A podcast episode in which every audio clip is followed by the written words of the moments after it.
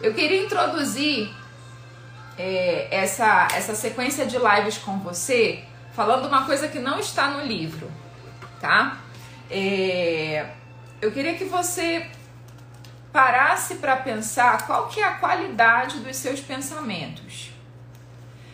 E deixa eu combinar uma coisa com vocês, gente. Eu fico tão compenetrada aqui em entregar para vocês que eu não vejo as perguntas. Então, se você tiver alguma pergunta, aqui na barra, na parte de baixo aqui do seu celular, tem um, um, um balãozinho com um ponto de interrogação. Então, se você quiser me mandar uma pergunta, você vai clicar nesse pontinho de interrogação e você vai me mandar a pergunta, que aí no final da live eu abro aqui. Se tiver alguma pergunta, eu respondo. Se vocês mandarem aqui, é, provavelmente eu não vá ver, tá? E aí vai ficar sem resposta. Aí você me manda depois por inbox que eu tento te responder durante o dia, combinado? Então, voltando, eu quero que você pare para refletir na qualidade dos seus pensamentos. Sobre o que você pensa e como que a sua energia ela é protegida, guardada, é, preservada ou ela é de uma maneira é, insana utilizada a partir daquilo que você pensa. E eu estou te falando isso porque está aqui na sua frente uma mulher que era uma pensadora compulsiva. Como assim, Fabi? Eu pensava exaustivamente, ao ponto de não conseguir dormir ou demorar a dormir, ou dormir, mas sabe quando você acorda com aquela sensação que você não descansou? Você deita, dorme, fecha os olhos, apaga, mas acorda exausta e cansada, porque parece que a mente não desliga. A mente, você está deitado, seu corpo está dormindo, mas parece que a sua mente continua numa frequência e trabalhando insanamente. Alguém já passou por isso? Eu era uma pensadora compulsiva ao ponto de estar fazendo uma viagem, de estar num passeio, de estar num momento de lazer e não conseguir desfrutar daquele momento. Ao ponto de não conseguir desfrutar daquele ambiente, daquele passeio, daquele momento de lazer, porque a minha mente ficava, sabe? Insanamente trabalhando e eu pensando nas coisas que eu já tinha que fazer amanhã e depois, naquilo que eu tinha feito de errado, naquilo que tinha dado certo, naquilo que eu deveria ter feito diferente e por aí vai. Então, é, isso era exaustivo para mim, cansativo demais. Roubava o brilho dos meus olhos, roubava a minha vida, roubava a minha energia é, me deixavam num estado de alerta e de estresse contínuo, desnecessário e em muitos momentos me levava para um estado de exaustão. Exaustão física, emocional e espiritual.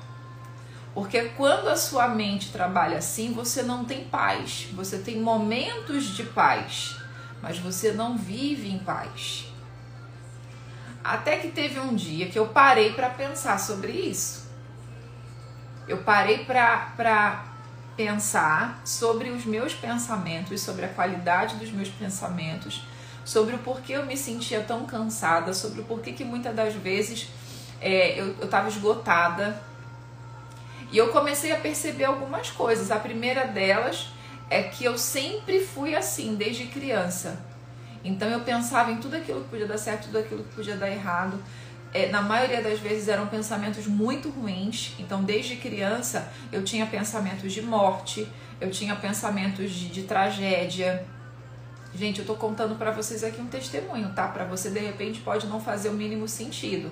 Mas as dores, os sofrimentos, as fraturas emocionais que aconteceram comigo desde a infância, roubaram de mim aquela condição que uma criança deveria ter de sonhar, né, de olhar para o mundo com uma perspectiva positiva, do conto de fadas e tudo mais. Então, desde muito cedo, eu lembro que as minhas amigas ficavam brincando, né, de imaginação, que a gente falava que era brincar de mentirinha, né? Eu não gosto dessa palavra, eu falo com o Henrico que é brincar de imaginação.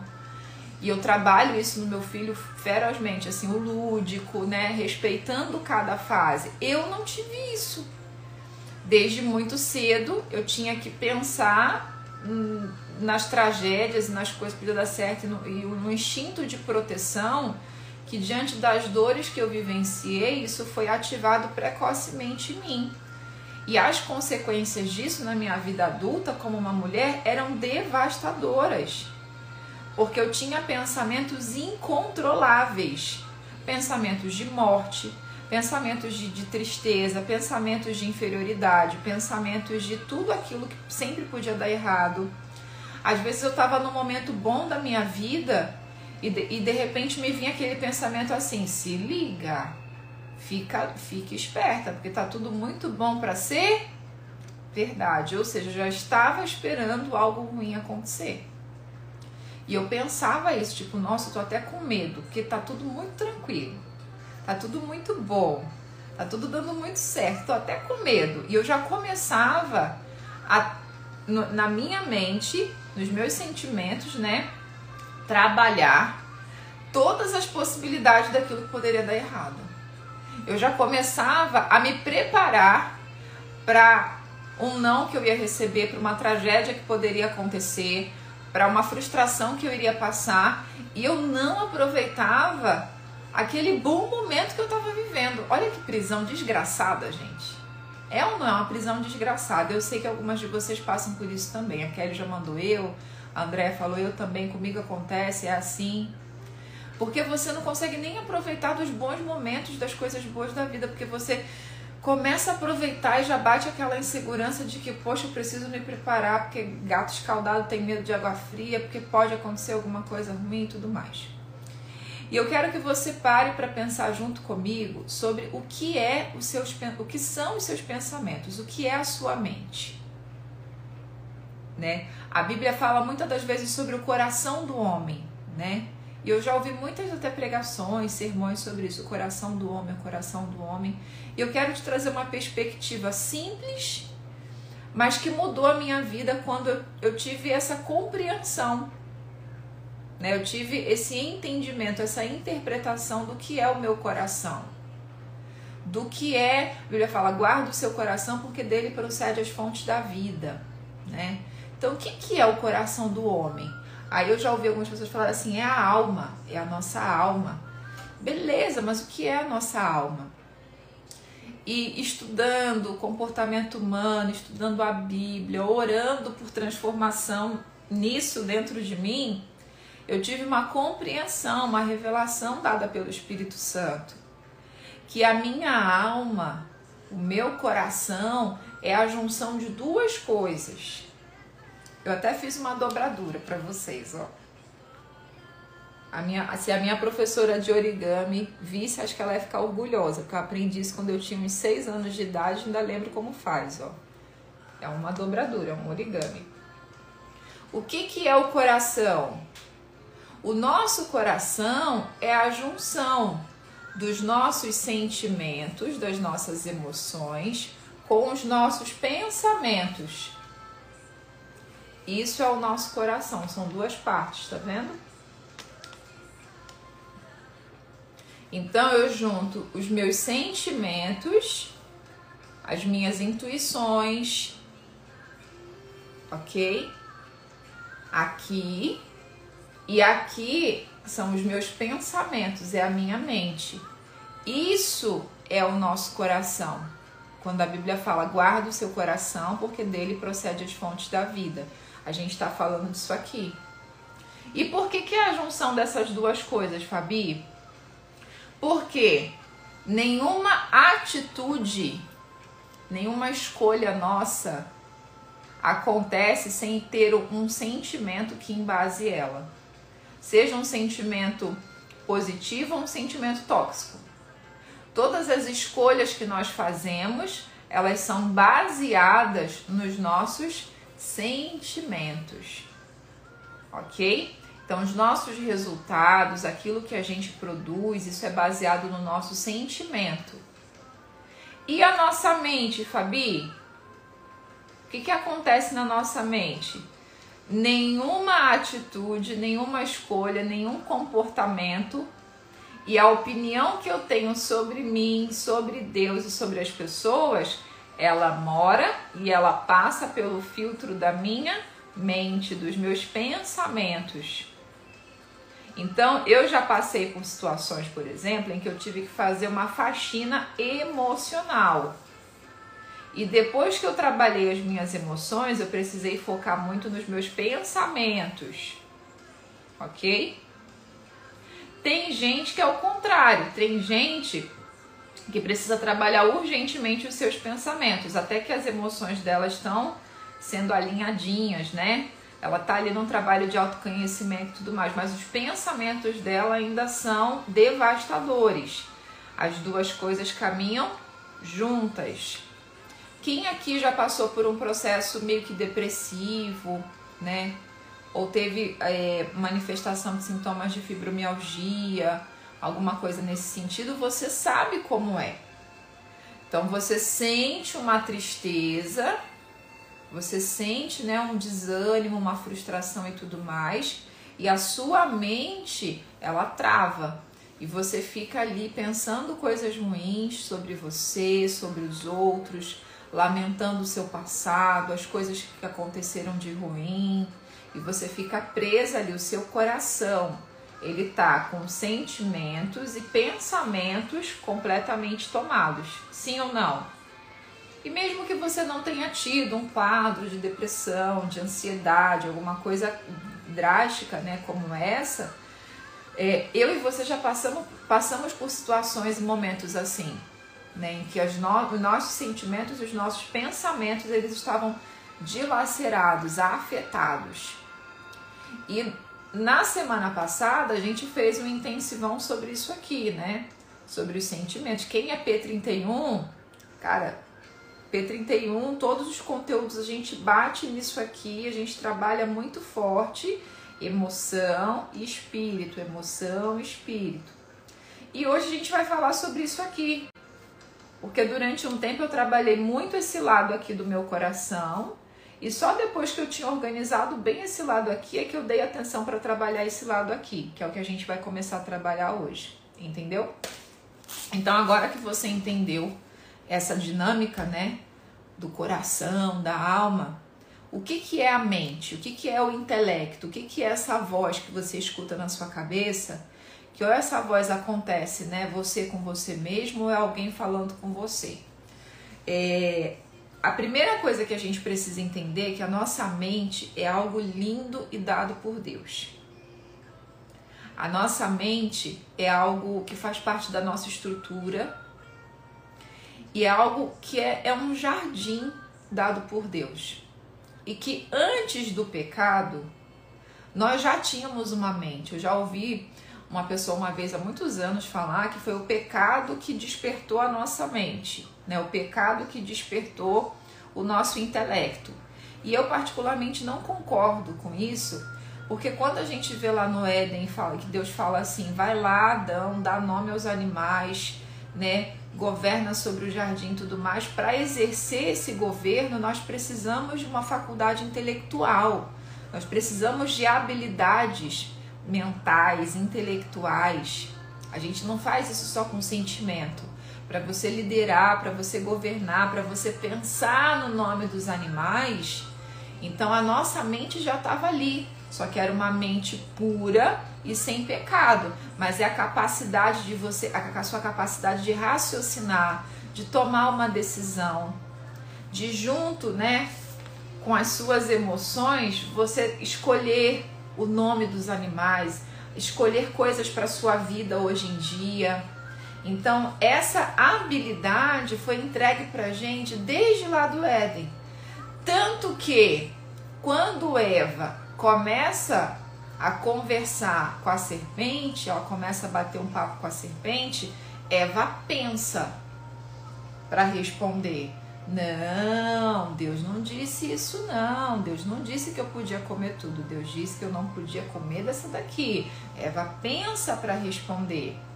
Quando a serpente joga a ideia lá de que, olha, Eva, Deus falou isso, mas é porque ele não quer que você seja igual a ele. Ela olha para o fruto e ela pensa.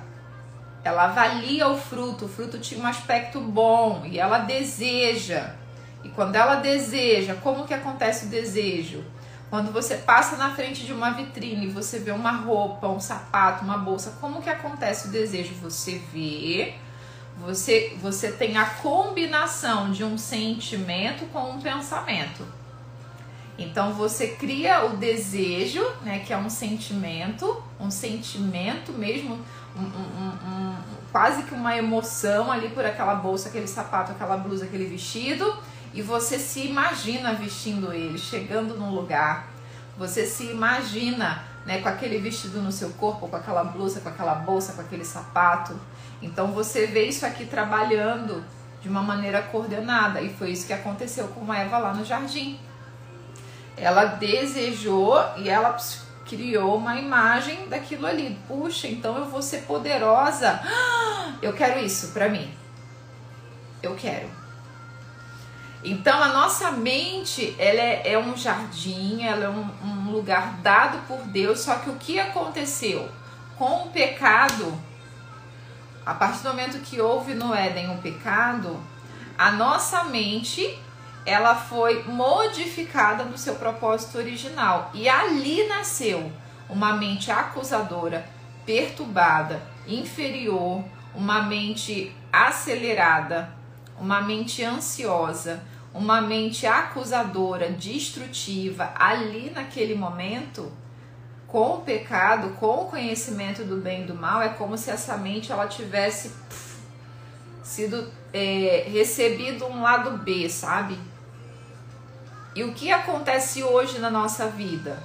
Nós podemos ter uma mente e trabalhar para ter uma mente como a mente do propósito original, ou nós podemos ter essa mente destruída, detonada e, e completamente é, acelerada e que traz, tanto, traz tantos e tantos prejuízos para mim e para você.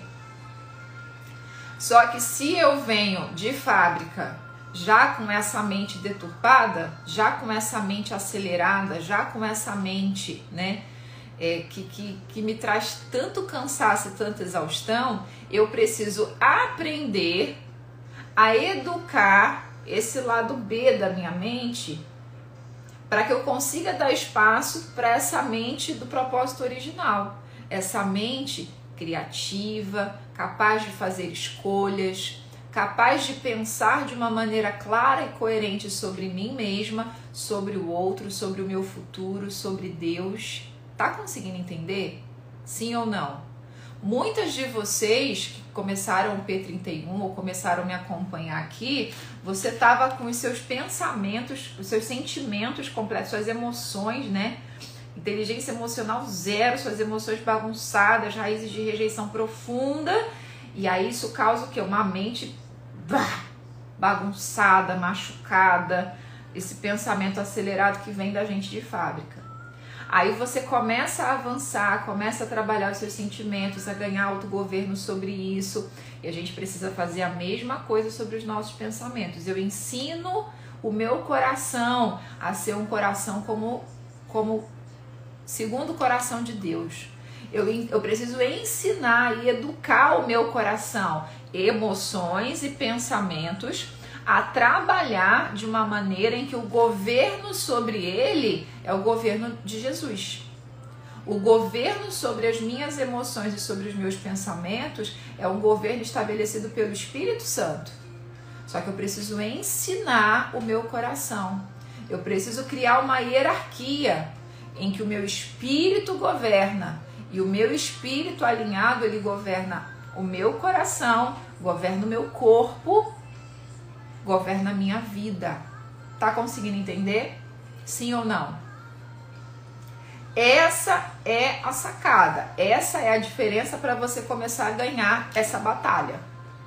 Para você começar a dominar essa guerra que eu passei a vida inteira de uma maneira exaustiva, não que eu não passe hoje, tá, gente? Eu sou constantemente atacada na minha mente só que hoje eu tenho governo. Hoje eu ensinei o meu coração a trabalhar de uma maneira em que o meu espírito ele tá, ele tá na hierarquia acima do meu coração. E quando a Bíblia fala que a gente vence, vence pela palavra, e eu vou falar sobre os antídotos aqui para você vencer as suas guerras dentro da sua mente, é sobre isso que a gente está falando, é de você não ser governado pelo seu coração, mas você conseguir ser governado e submeter o seu coração a um governo superior. É aí que você muda tudo, é aí que você vence essa grande guerra. Qual que é a estratégia do contra Deus? A estratégia do contra Deus é manter o nosso pensamento aprisionado. Então, o que, que acontece? Inclusive, no livro tem um exemplo fantástico, né? Tem uma, um, uma metáfora, tem uma, uma analogia que a Joyce faz, que ela conta a história de uma mulher que tem dois filhos e é casada, e essa mulher, ela trabalha e é sobrecarregada, e os filhos não trabalham, são levados, e o marido dela é um marido que não toma as rédeas da finança, das finanças de casa, da administração, das decisões familiares. E ela vai ali sofrendo, sobrecarregada, vivendo aquela vida. E ela vai narrando a história daquela mulher. E aí, em determinado momento, a Joyce escreve assim: Eu sei que agora você está pensando o seguinte, eu tenho a solução para ela. E aí você vai pensar o seguinte: a solução para ela é Jesus. Mas eu vou te contar, ela já conhece Jesus. Mas ainda assim ela vive atormentada nesses pensamentos. Porque antes de conhecer Jesus, ela era infeliz e ela não tinha esperança. Agora ela tem esperança, mas ela continua sendo infeliz. Por quê? Existem fortalezas na mente dela. E aí nessa analogia se conta como se fosse a história da infância dela, né? Ela cresceu num lar em que o pai era agressivo, batia nela, e ela não podia fazer nada errado porque ela era agredida. Então ela criou uma visão de que homens, né, o estereótipo de homens são assim. E o, o irmão dela, por sua vez, era super protegido. Então ela foi nutrindo no coração dela essa imagem de que homens são assim, são folgados, são agressivos, são é, beneficiados e tudo mais. E essas fortalezas foram sendo colocadas na mente dela desde que ela era uma menina. Como que hoje ela vai conseguir ser uma esposa doce, amorosa, amável, se essas fortalezas foram colocadas na mente dela desde que ela era uma menina, lá atrás, e foram sendo reforçadas ao longo dos anos? Esse é o ponto. Muitas fortalezas que nós temos hoje que são certezas que nós temos em nossas mentes, acompanhadas de sentimentos, por conta de eventos emocionais que nós vivenciamos ao longo da nossa história, essas fortalezas trazem a gente para uma realidade distorcida de quem nós somos, de quem as pessoas são e de quem Deus é. Você está conseguindo entender? Então, quando essas fortalezas são instaladas, né, esses domínios do inimigo são instalados dentro de nós, eu até posso ter aceitado Jesus na minha vida e ter vivido um impacto de transformação na minha vida, na minha história, né? Jesus me trouxe esperança e essa esperança é a esperança do porvir, é a esperança da vida eterna. Mas eu vivo o hoje aprisionada. Eu vivo hoje presa nessas fortalezas e nessas correntes que foram encaixadas dentro de mim, na minha mente, no meu coração. Tá conseguindo entender? Então eu até tenho esperança do porvir, eu tenho esperança da vida eterna, mas o meu hoje tá travado. Eu tô presa, estou aprisionada dentro dessas fortalezas do inimigo. Então a estratégia do contra Deus é o que eu chamo de alienação. É roubar de mim, de você, a capacidade de você pensar. A capacidade de mim, de você, questionar. A capacidade que eu tenho e que você tem de exercer governo sobre a nossa mente. E como que o contra Deus faz isso? De duas formas: aprisionando a sua mente em pensamentos de morte em pensamentos negativos ou adestrando a sua mente a pensar apenas de uma forma, que é o que eu chamo de alienação. Então, quando você entra num sistema político, quando você entra num sistema religioso, quando você entra no, você entra com base nas suas dores, né? Com base naquilo que nos eventos que você teve ao longo da vida, você entra em um jeito de pensar. É a hora que o contra Deus dá um sorriso de orelha a orelha, porque ele conseguiu prender você dentro de um quadrado. E você vai abraçar aquilo ali como verdade absoluta e você vai pensar daquele jeito o resto da sua vida.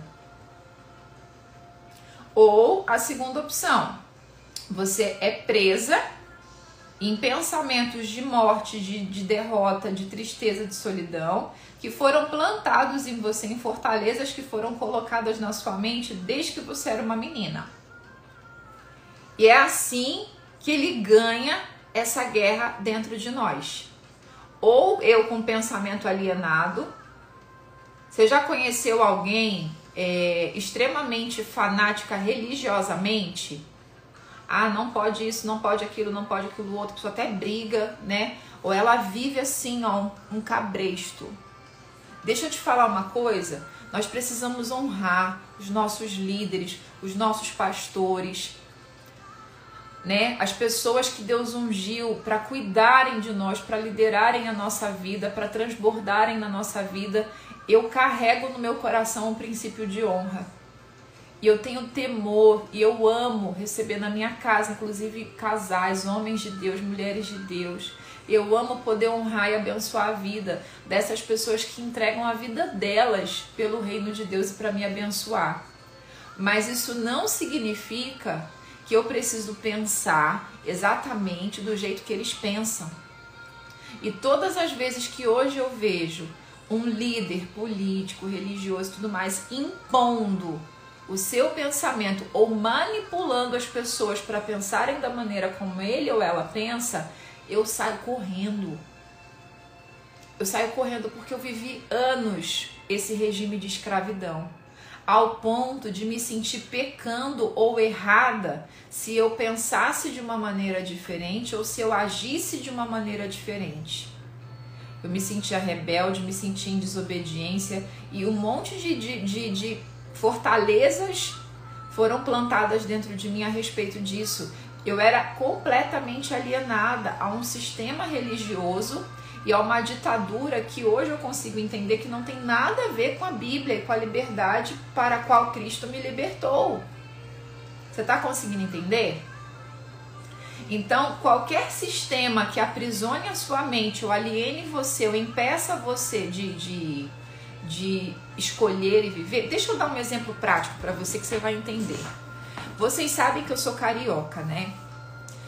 E no Rio, gente, é um calor escaldante, é um calor tipo, eu brinco que é o calor do agreste, sabe? Aquele que racha o solo. E eu fui criada né, num ambiente religioso que ditava muitas regras a respeito de tudo. E inclusive sobre como as pessoas se vestem. E para mim era pecado, mas um pecado do tipo de cair um raio na minha cabeça, de Deus, tipo, não ouvir minhas orações, virar as costas para mim, de eu ser amaldiçoada, se eu usasse uma blusa de alcinha, sabe blusa de alcinha? Só que o Rio, gente, é um calor devastador e eu nunca na minha vida tinha usado uma blusa de alcinha. E aí aconteceu que os meus pais se divorciaram. Essa igreja, o qual eu fazia parte, foi um lugar em que virou as costas para minha família, julgaram a minha família. Então, um lugar que deveria ser um lugar de acolhimento foi um lugar que potencializou todo aquele momento doloroso que eu, os meus irmãos, a minha família nós estávamos vivendo. E eu decidi sair daquela igreja e fui para uma outra igreja que uma amiga minha me levou. Quando eu entrei naquela igreja, primeiro que o caminho eu fui andando, né, eram uns 20 minutos andando da minha casa. Eu tinha exatamente 17 anos, tá? 16 para 17 anos de idade. Eu lembro que o caminho que eu fiz andando até aquela igreja, eu tava sentindo aqui, ó, sentimentos e pensamentos como se eu estivesse matando alguém como se eu estivesse fazendo uma coisa muito errada, porque eu estava indo em outra igreja, porque na minha mente existia uma fortaleza que aquela igreja que eu frequentava era a única igreja certa. E que se eu não estivesse ali, eu não estaria é, num lugar de salvação.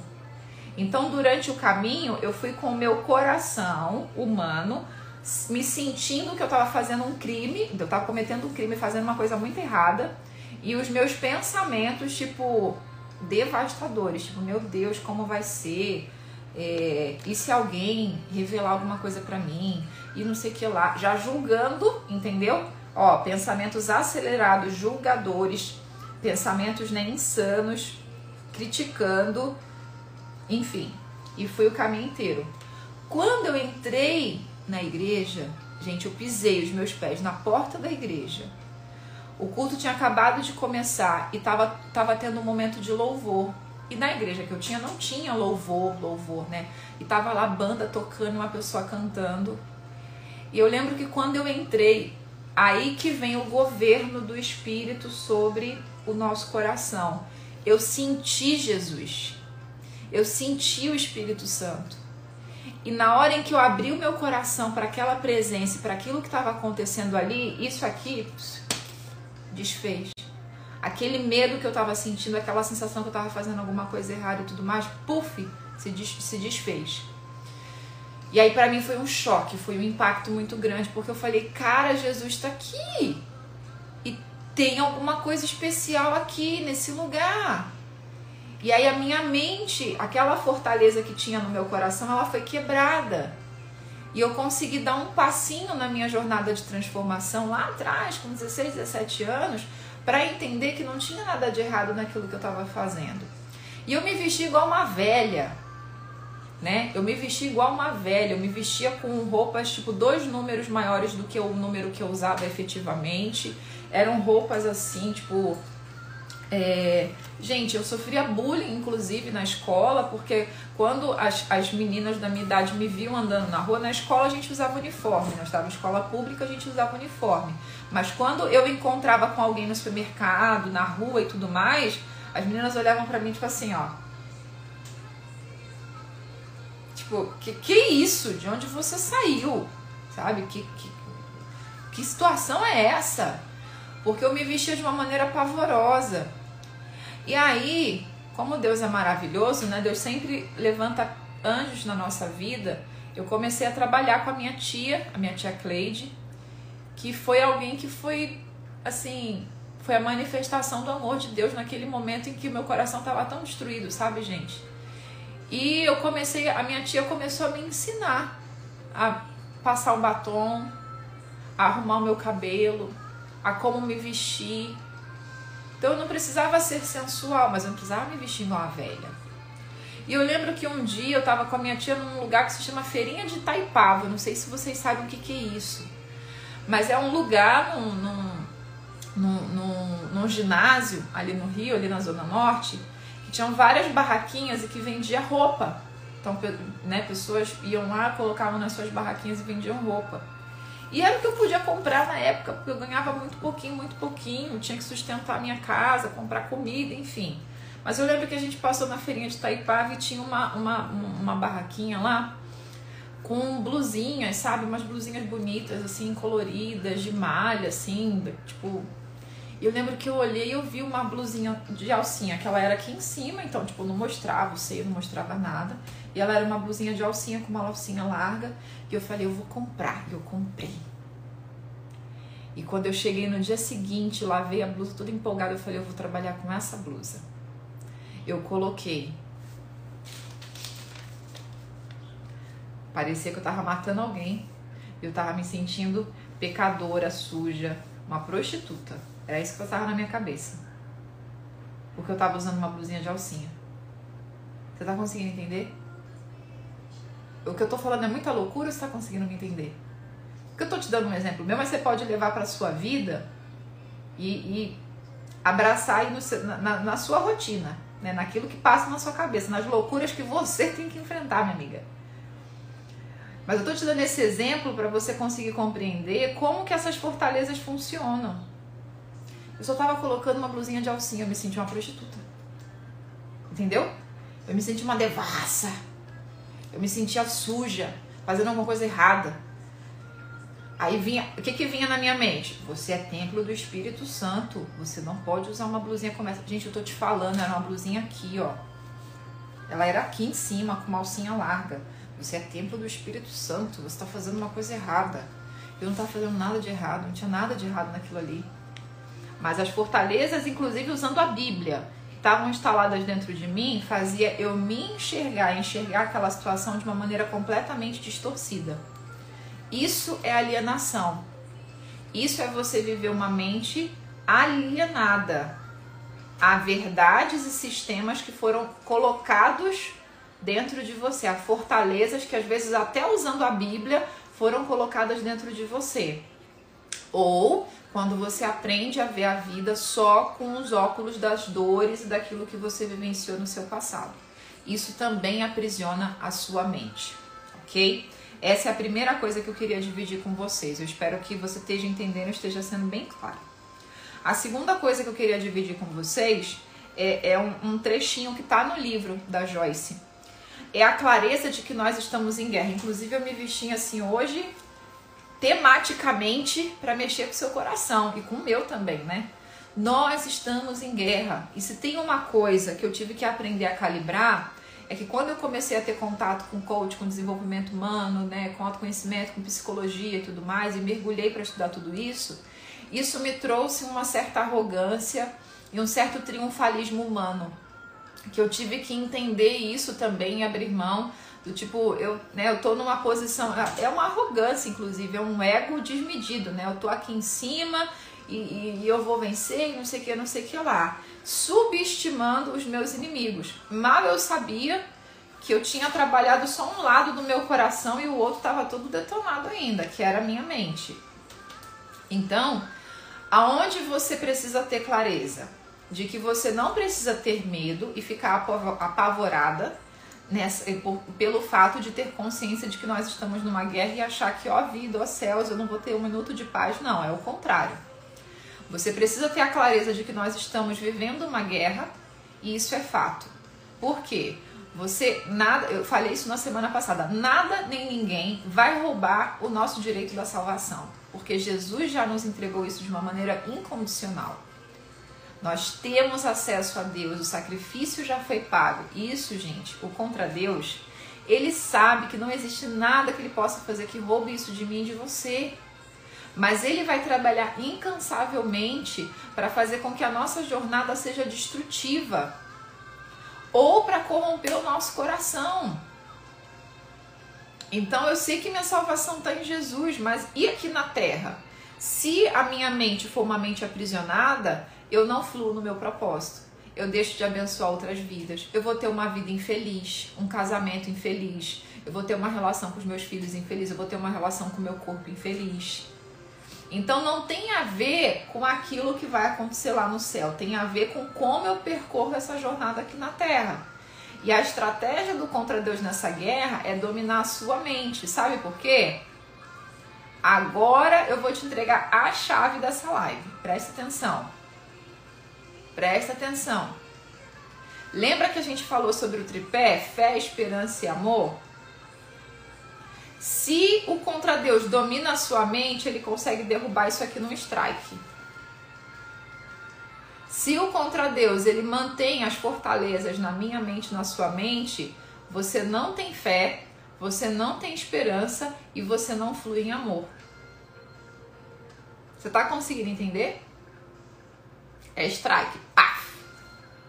Então a estratégia dele é plantar raízes de rejeição e plantar fortalezas na nossa mente. Ó, plantar raízes de rejeição nos nossos sentimentos, nas nossas emoções e plantar pensamentos que invalidam a fé, a esperança e o amor, que fazem com que a gente viva uma vida hoje aprisionada e aquém daquilo que nós poderíamos viver. Então você tem que ter clareza.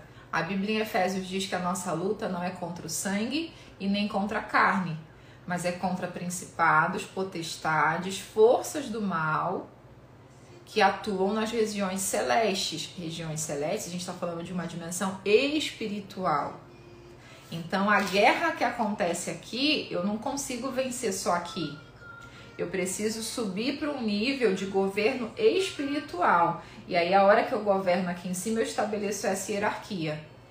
No espírito, eu governo sobre os meus pensamentos e sobre as minhas emoções. No espírito, eu ensino a minha mente a trabalhar de uma maneira produtiva. No espírito, eu ensino os meus sentimentos a trabalharem de uma maneira positiva. E o dia em que tiver tudo isso aqui bagunçado, no espírito eu faço igual Davi. Ei, minha alma se aquieta, espere em Deus, porque eu confio nele. Então Davi estava com tudo isso aqui zoado, ó. Mas existia uma hierarquia, que é a hierarquia que eu e você precisamos viver. Ei, minha alma, meus sentimentos e meus pensamentos sosseguem aí, porque a minha esperança não está em você, a minha esperança está em Deus. E eu ainda louvarei. A minha esperança não é roubada, a minha fé não é roubada, e o meu amor por Ele, dele por mim, não é roubado. Eu estabeleço uma hierarquia. E mesmo em dias em que tudo isso aqui esteja bagunçado, eu coloco isso aqui no lugar. E falo assim: você não domina minha vida. Ei, minha alma, você não governa quem eu sou, as minhas escolhas, o meu presente e o meu futuro. Ei, minha alma! Sentimentos e pensamentos destrutivos, de morte, devastadores, de tristeza, de angústia. Ei, pensamentos daquilo que vai dar errado, pensamentos de ansiedade, pensamentos de inferioridade. Ei, você não governa. Quem governa está aqui. É o Espírito de Deus. Então, se encaixa e toma o seu lugar se enxerga, o que acontece com a gente é que é isso aqui, ó.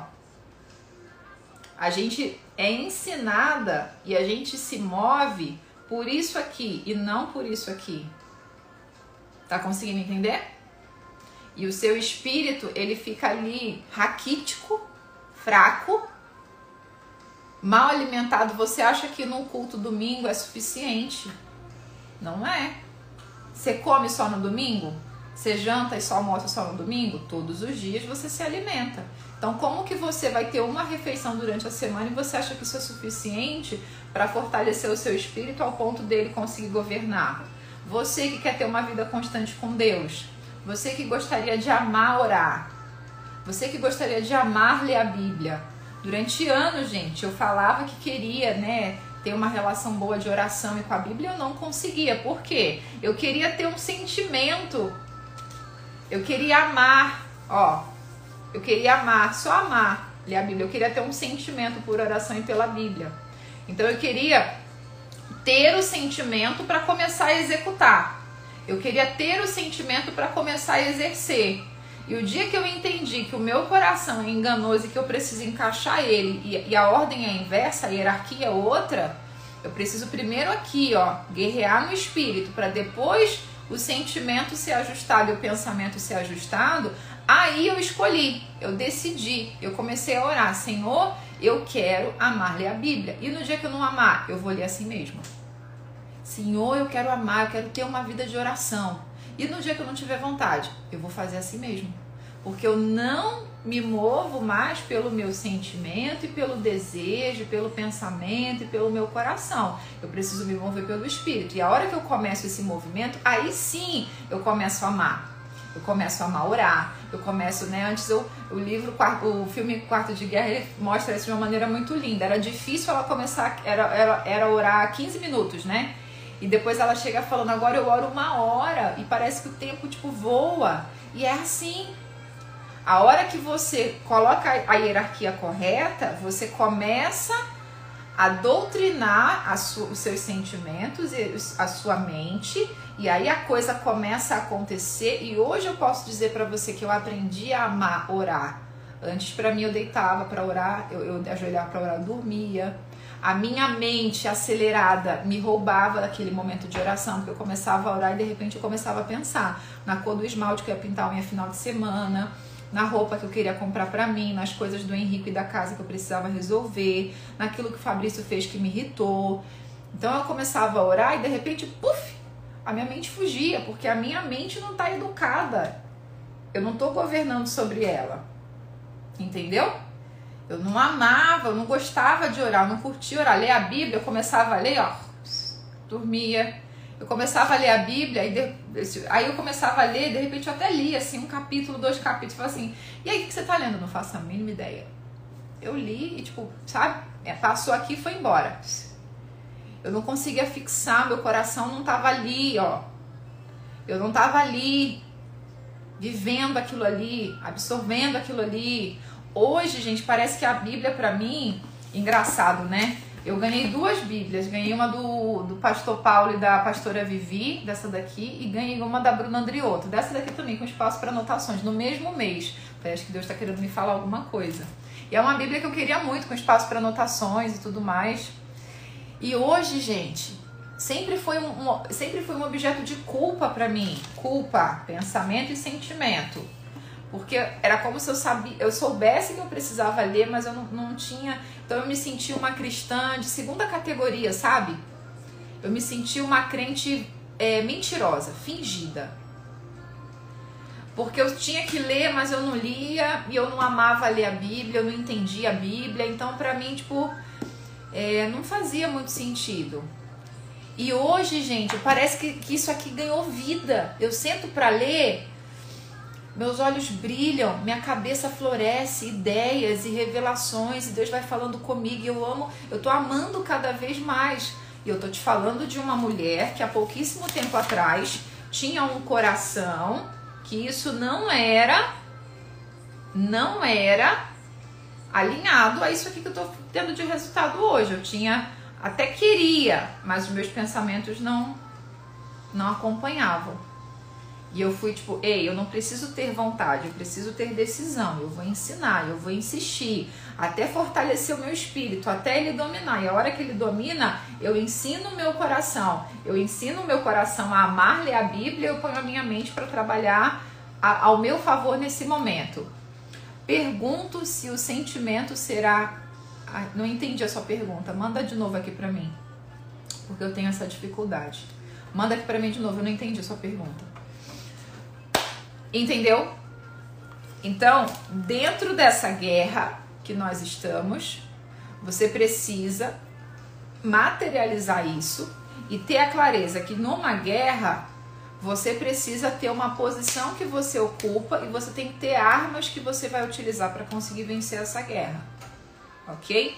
Então não subestime os seus inimigos, como eu fiz num triunfalismo humano que não é aquilo que está na palavra. A palavra diz que nós temos em Deus a paz que excede todo o entendimento e diz que a nossa luta não é contra o sangue nem é contra a carne, mas contra principados, potestades, forças dominadoras do mal que atuam nas regiões celestes. Então isso é o que está na Bíblia. Então esse triunfalismo humano, ele não condiz com aquilo que está na Bíblia. Nós estamos em guerra. Nós estamos em guerra e você precisa combater essa, nessa guerra, você precisa ter uma posição de combate, ok? Segunda coisa, o nosso inimigo é o contra Deus nessa guerra. Então, em Efésios deixa claro: espadas, potestades, forças dominadoras do mal e tudo mais. Então, com quem você guerreia? Não é com seu marido, não é com seu filho, não é com a vizinha, não é com o patrão, não é com o colega de trabalho, não é com a sogra, com o sogro, não é com você. Não é. A nossa guerra é contra o contra Jesus, o contra Deus. Aonde essa guerra acontece? Na nossa mente. Antes de ser no nosso sentimento, é na nossa mente. Porque é ali que uma palavra é lançada, a sementinha é lançada. É aqui que você duvida de você, é aqui que você duvida de Deus. O sentimento de incapacidade só nasce depois que um pensamento de incapacidade veio com você, veio em você. Então, o sentimento de que você é uma mulher incapaz só, só é instalado no seu coração a hora que você pensou nele, você materializou ele dentro do seu coração. Você viu uma imagem ou você ouviu uma voz que disse para você: será que eu consigo? Na hora que você pensa, será que eu consigo? O sentimento de dúvida, de incapacidade, de inferioridade, de insegurança se instala. Então a batalha acontece na sua mente. Essa batalha e essa guerra acontece na minha mente todos os dias e na sua mente. Por quê? Se essa batalha for vencida, a tua fé, a tua esperança, o teu amor está sendo roubado. E os teus sentimentos estão sendo afetados. E isso vai fazer com que você produza resultados com base nisso aqui. fora de um governo do espírito. Tá conseguindo entender? Vamos lá. O contra Deus trabalha desde sempre para colocar essas fortalezas dentro da nossa mente. Então, dentro desse tópico número 2 ainda, o contra Deus trabalha desde sempre para colocar essas fortalezas dentro da nossa mente. E você precisa entender que o contra Deus, ele é mestre em relações humanas. Ele estuda comportamento humano há milhares de anos. Então ele é um especialista em colocar fortalezas de mente em mulheres, em homens, em crianças, em idosos. Ele sabe exatamente o que funciona para cada grupo. Para mulheres muito religiosas, para mulheres rebeldes, para mulheres que né, têm uma tendência à superioridade, à inferioridade. Ele sabe exatamente, porque ele sabe de gente, ele sabe de pessoas, ele estuda pessoas e ele é aplicado, ele é um aluno aplicado, dedicado, viu? Engajadíssimo, engajadíssimo, de verdade. Então você precisa ter consciência que nessa guerra o seu oponente é alguém que conhece muito bem de relações humanas e de como essa dinâmica aqui funciona. Só que o que tem que trazer esperança para o seu coração é que o, mais do que o, o, contra Deus conhece sobre relações humanas, a nossa fonte é daquele que nos criou. Então, quem conhece mais sobre nós, o nosso coração e a nossa dinâmica do que aquele que tem a matriz na mão, do que aquele que tem a estratégia de, de criação na mão. Ha! Então, quem conhece mais? Com certeza é Deus. Com certeza absoluta. Muito mais poder em ajustar isso aqui existe no nome de Jesus através do Espírito Santo. Só que nós precisamos abrir o nosso coração para que isso aconteça. Tá conseguindo entender? Nós precisamos abrir o nosso coração e você precisa abrir mão e entrar nessa guerra com vontade de ganhar. E entendendo que esses pensamentos alienadores ou alienantes, não sei qual é a palavra correta, nem sei se essa palavra existe, eles te aprisionam e te afastam do teu propósito, da sua identidade. Eles resultam em escolhas que fazem você ter uma vida medíocre e sofrida hoje. Num pensamento distorcido que você tem sobre você mesma, sobre as pessoas ao seu redor. Às vezes você enxerga as pessoas de uma maneira completamente distorcida. Você enxerga situações de uma maneira distorcida. Porque nesse campo de batalha da sua mente você tem fortalezas que foram instaladas há anos e anos e anos atrás. Tá conseguindo entender? Último ponto nesse tópico número 2. O nosso inimigo não está com pressa. Não sei se a Daikeri tá aí.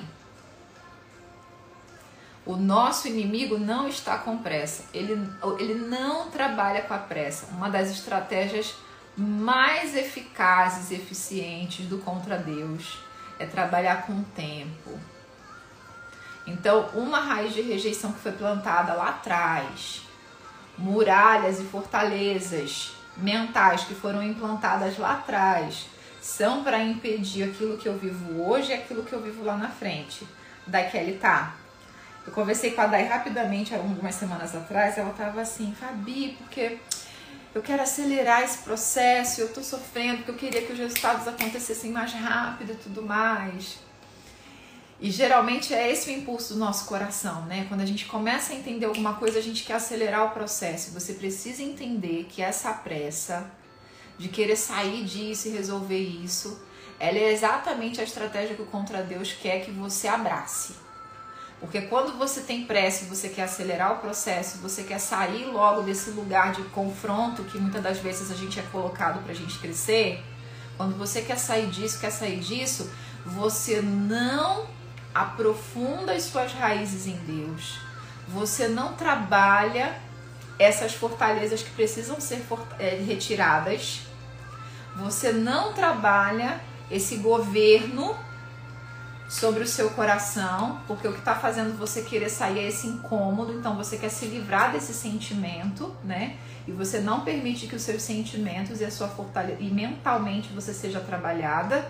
E aí você quer acelerar esse processo, você quer resolver as coisas no seu tempo, você quer transformar tudo em um dia, em uma semana, em uma semana de lives, lendo um livro.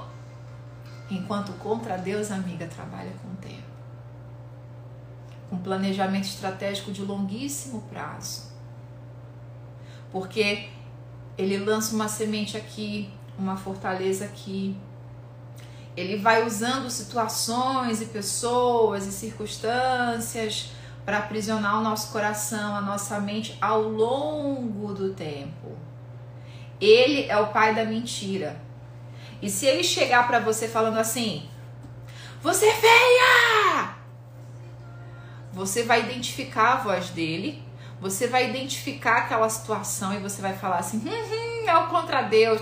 Não acredito, eu não sou feio, eu sou linda. Agora, se ele usa sutilmente pessoas, situações que vão colocando na sua mente essa ideia de que você é feia, de que você é esquisita, que você é estranha, você é mais esquisita, mais estranha, mais feia. Se ele for usando sutilmente ao longo do tempo situações, circunstâncias e pessoas para falar que você não é tão boa assim, você é incapaz, você faz tudo errado. Ó, você errou de novo. Ó, você errou mais uma vez. Ó, tá vendo aqui? Você errou. E ao longo do tempo, ele vai colocando um tijolinho e outro tijolinho nessas fortalezas e nessas muralhas que aprisionam a nossa mente. Ao longo do tempo, você tem a fortaleza fechada. Eu sou incapaz. Eu sou inferior. Eu sou estranha, eu sou esquisita, eu sou procrastinadora, eu não faço nada certo. Por quê? Foi um tijolinho por tijolinho numa estratégia de longo prazo. Tá conseguindo entender, gata? Amiga do meu coração, está conseguindo encaixar isso dentro de você e permitir o Espírito Santo fazer uma revolução dentro de você?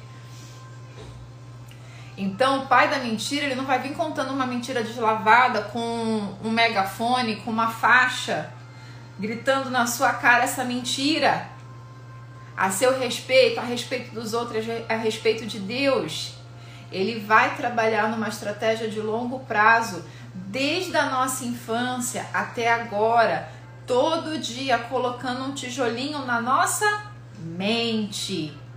Todo dia colocando um tijolinho nessa fortaleza que está sendo fundamentada e construída. E o resultado disso é você aprisionada nesse campo de batalha, perdendo uma batalha atrás da outra. Nesse campo de guerra, perdendo uma batalha atrás da outra.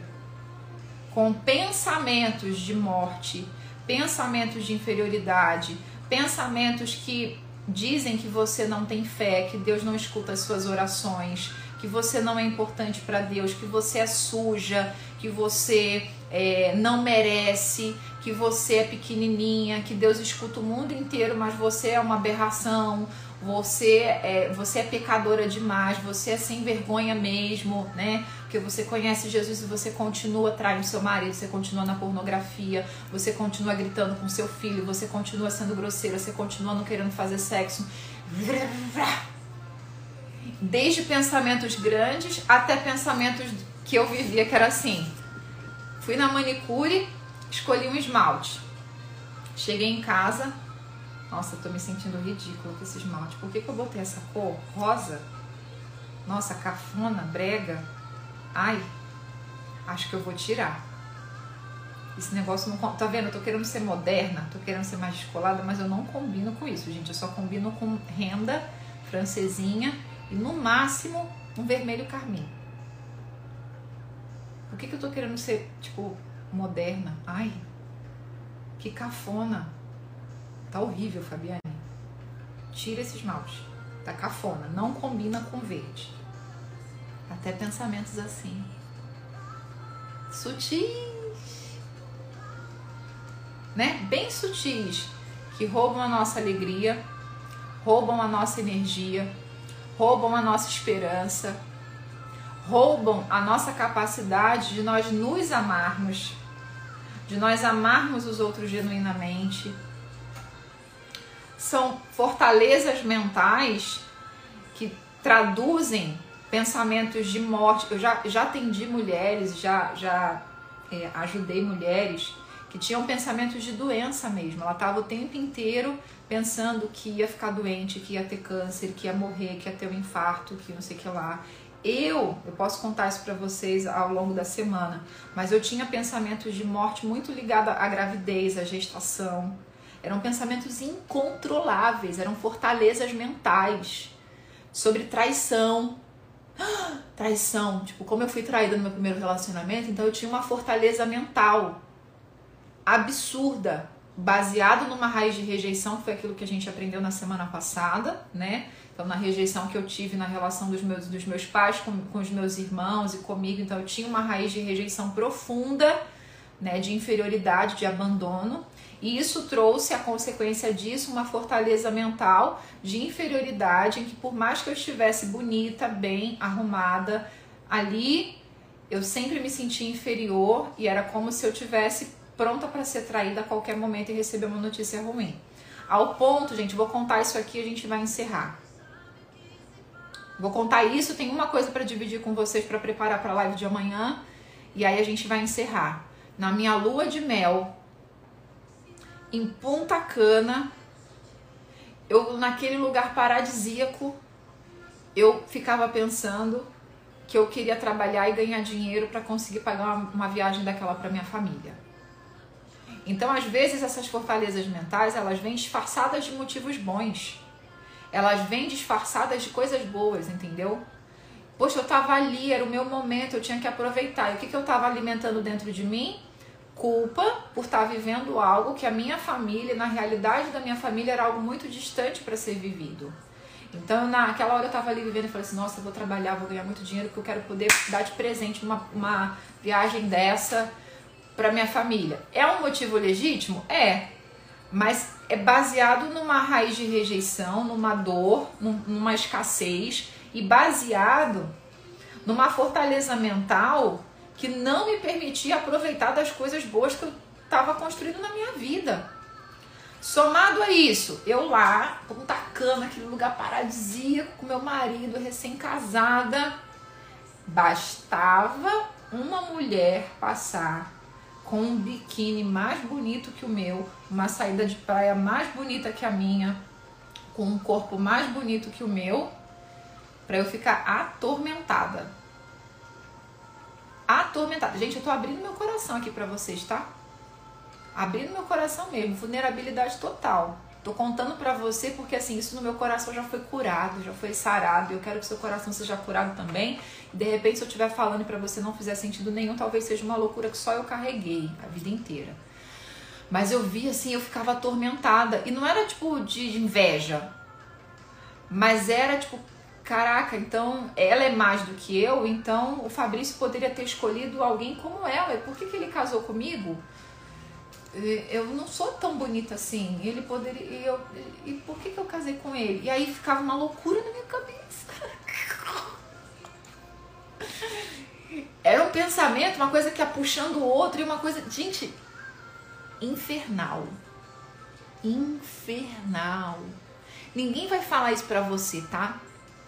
Deixa eu aproveitar que eu tô, que eu tô abrindo meu coração aqui. Que hoje eu sou uma mulher corajosa e eu não preciso ter uma vida perfeita e eu tenho coragem de compartilhar com vocês as minhas vulnerabilidades, ninguém vai falar isso para você. E às vezes a gente olha, né, para alguém dando uma palestra, um treinamento, uma pregação e a gente fala assim: "Nossa, eu queria ter a mente dessa pessoa, eu queria ser como essa pessoa". É tudo igual, passa pelas mesmas coisas. Só que ninguém tem coragem de falar, tipo, olha, eu pensava isso. Isso, essa guerra aconteceu dentro de mim, mas eu tô tendo coragem de falar isso para você. Eu olhava assim, e aí eu me sentia bem quando eu era mais bonita do lugar, entendeu? Quando eu era a mais, a mais arrumada, a mais ajustada do lugar, aquilo me dava uma falsa sensação de segurança. Ai, até estufava o peito. Falava assim, ai, aqui eu tô segura, aqui eu tô tranquila. Mas bastava mudar alguma coisa, eu me sentir inadequada, bastava é, ter alguém mais bonita que eu, com cabelo diferente do meu, com uma roupa diferente da minha, pra buf! Pra virar uma guerra de novo na minha cabeça e tipo, caraca, e, e a qualquer momento eu posso ser traída, pode dar errado, é, lascou, ferrou, ferrou, ferrou. E aí virava aquela confusão e aquela bagunça dentro de mim de novo. E aí, ó, o meu coração carregado de sentimentos, a mim, isso começa na mente, vira um sentimento e vira um resultado. Então, pra gente encerrar, passava pela mente. Ai meu Deus, eu não sou mais bonita, eu não tenho isso, eu não tenho aquilo, escolhi o esmalte errado, não sei o que, não sei o que lá. Puf, sentimento. Inferioridade, abandono, tristeza, rejeição, raiva, angústia, medo, sentimento, reação. Como que se acha que eu consigo ser uma mulher que ama e é amada? Se o meu coração tá desse jeito. Como que você acha que eu tenho vontade de fazer sexo? Como que você acha que eu ia ter vontade de conquistar o mundo, ser uma boa mãe? Não tem jeito. O que eu vou produzir a partir disso é morte. O que eu vou produzir a partir disso foi que na minha lua de mel eu briguei com o Fabrício. Na minha lua de mel, carregada por isso aqui, pelas fortalezas da minha mente, pelas raízes de rejeição que eu carregava, eu briguei com ele. Por insegurança. Por plena insegurança, inferioridade, fraqueza, por tudo isso aqui. Cara, meu casamento foi um presente de Deus, foi Deus que me deu. Foi Jesus que me deu esse milagre. Mas as fortalezas mentais e as raízes de rejeição que eu carregava estavam juntas, potencializadas, prestes a fazer eu destruir aquilo ali. Fabi, isso está resolvido? Gente, eu posso afirmar para você que eu venci isso, mas não é uma guerra que está vencida. Eu venço ela todos os dias todos os dias. Como que a gente vence isso, Fabi? Estabelecendo uma hierarquia de governo sobre a minha mente e sobre os meus sentimentos, sobre o meu coração, em que eu governo a partir da fé, da esperança e do amor que eu só encontro através de Jesus. Você está conseguindo entender? Vamos lá. Pensamentos dão frutos, para a gente encerrar. A gente já falou sobre isso. Eu penso, vira sentimento e vira um resultado. Eu, gero frutos a partir dos sentimentos, dos pensamentos que eu nutro dentro de mim. Então, se eu nutro pensamentos bons, eu vou gerar frutos bons. Se eu nutro pensamentos ruins, eu vou gerar frutos ruins. Primeira coisa que a gente precisa entender. E aí, Mateus 12, 33, eu vou deixar aqui você ler aí, tá? Mateus 12, 33 fala sobre isso, sobre a árvore e os frutos. Número 2. Aqui são antídotos, tá? Como que a gente cura? Começa a curar. Como é que a gente começa a ganhar essas batalhas na nossa mente? Trazendo essa consciência de hierarquia e de governo e levando em consideração que pensamentos geram frutos. Então, toda vez que eu for assaltada por um pensamento ruim, eu preciso neutralizar ele modificar ele. Número 2. Em Provérbios, no capítulo 23, no versículo 7, diz assim: Assim como ele pensa em sua alma, Assim ele é. Vamos trazer para o feminino? Assim como ela pensa em sua alma, pensamento e emoções e sentimentos, assim ela é. Então, assim como você se vê, se enxerga, enxerga os outros, enxerga Deus, assim será. Por isso você precisa trabalhar o seu coração para pensar coisas boas sobre Deus, sobre quem você é e sobre as pessoas ao seu redor.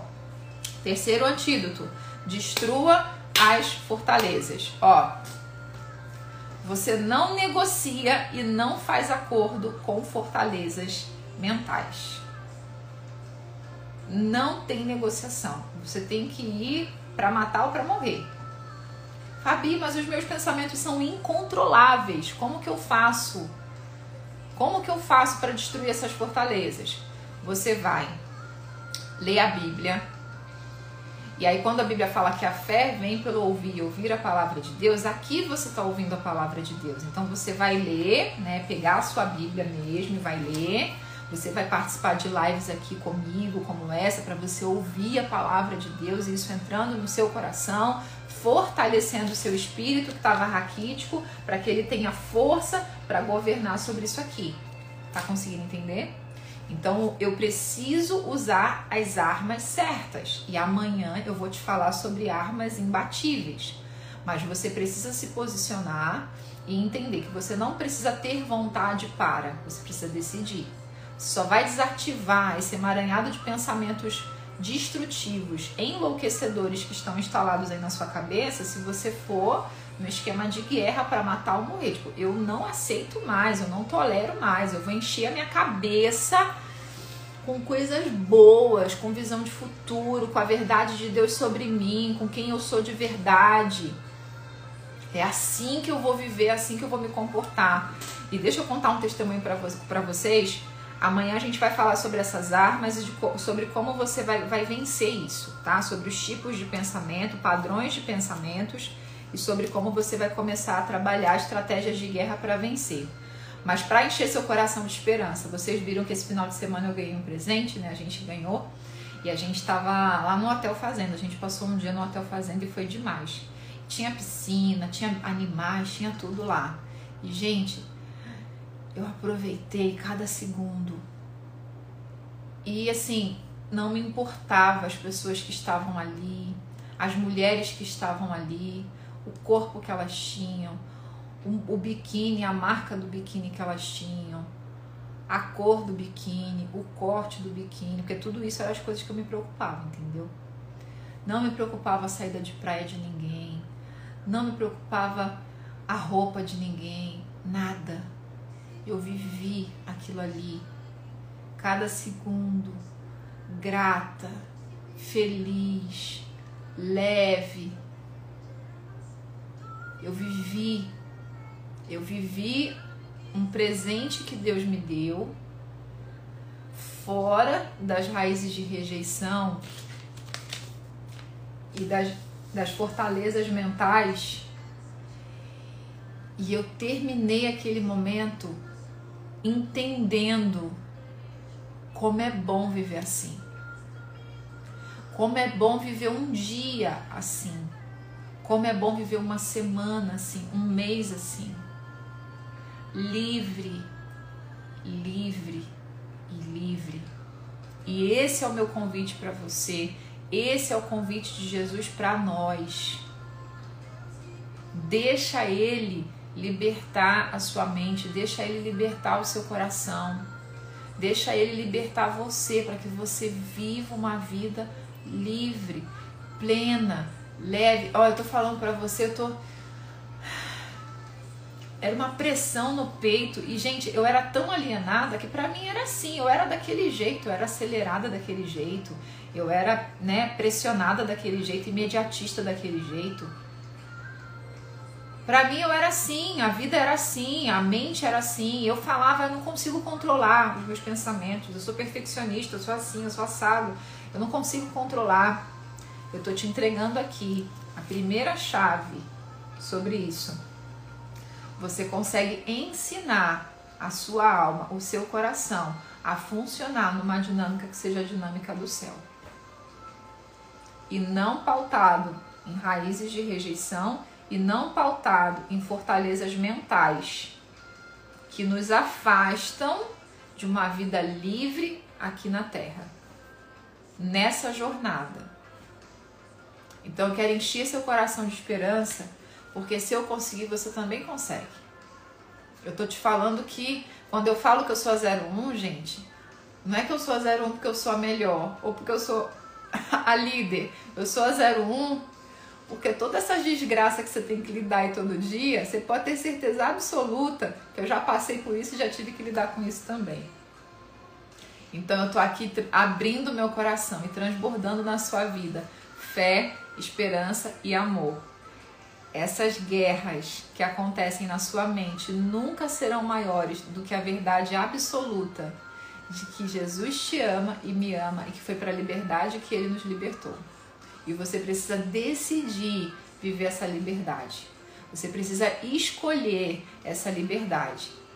Lembra que eu te falei que o contra Deus veio ao longo do tempo colocando os tijolinhos nessas fortalezas? Você precisa ter fé. A fé de que o amor de Deus pode vir de uma maneira é, assim, impactante, em que essas fortalezas sejam derrubadas igual as muralhas de Jericó, de uma vez só. Ou você precisa ter esperança para que a gente tire tijolinho por tijolinho, um por vez, mesmo que o processo seja lento. Mas o que importa é que nós estamos caminhando e todos os dias com o nosso coração aberto e disposto a nós vivermos essa liberdade que Cristo nos entregou e que está à minha disposição e à sua também. Então, em nome de Jesus, você vai se arrumar agora. Em nome de Jesus, você vai olhar dentro dos seus olhos no espelho e você vai falar: Eu sou forte, eu sou corajosa, eu sou amada. Você vai nutrir o seu coração dessa verdade, que é a verdade que deve governar do espírito para a alma. E você vai se arrumar. E se você quiser, dobre os seus joelhos no seu quarto e ore, peça para Deus para que isso que foi semeado no seu coração hoje dê muito fruto, muito fruto, muito fruto. E que o Espírito Santo faça você desfrutar dessa liberdade faça você desfrutar desse sentimento que eu venho desfrutando ao longo do tempo e que esse final de semana eu me abri assim para viver ele de uma maneira intensa. Não tem a ver com a vida do outro, tem a ver com a liberdade que vai habitar e a paz que vai habitar no meu coração e no seu coração também. Fechado? Amanhã, live 2, campo de batalha da mente eu vou te entregar padrões de pensamento para você conseguir identificar e ter consciência, verdade, lembra? Conhecereis a verdade, a verdade vos libertará. Essa verdade é Jesus e essa verdade é a consciência que a gente precisa ganhar sobre isso tudo também. Então amanhã eu vou te entregar padrões de pensamentos para você conseguir ter mais clareza e mais antídotos, mais estratégias para você conseguir vencendo isso dia após dia. Fechado? Valeu a pena? Bati o recorde, passei do tempo, mas valeu a pena, não valeu? Vou deixar essa live salva aqui. Manda para suas amigas, compartilha lá depois, marca suas amigas e vamos juntas. Você que ainda não fez a sua inscrição para o Fórum Mulheres Corajosas, faz sua inscrição, 100% gratuito. Você merece estar com a gente, você merece viver esse dia 27 de março junto com a gente, sendo ministrada, tendo seu coração ministrado, para que você consiga vencer todas essas batalhas. Fechado? Um beijo, que Deus te abençoe muito, muito, muito, muito, muito. Vence as batalhas de hoje. Amanhã estamos juntos aqui de novo. Se você chegou no meio do caminho, volta, assiste. Se você assistiu e seu coração foi ministrado, assiste de novo, assiste de novo, assiste de novo, até você enraizar no seu coração. E principalmente também a compartilha com as suas amigas para que elas mereçam desfrutar dessa liberdade também. Amo vocês. Deus te abençoe muito, muito, muito. Foi para a liberdade que Cristo nos libertou. E Deus não nos deu espírito de covardia, mas de poder, de amor e de equilíbrio. Vai e vive a sua vida pautada em fé, esperança e amor. Amo vocês. Deus te abençoe em nome de Jesus. Até amanhã.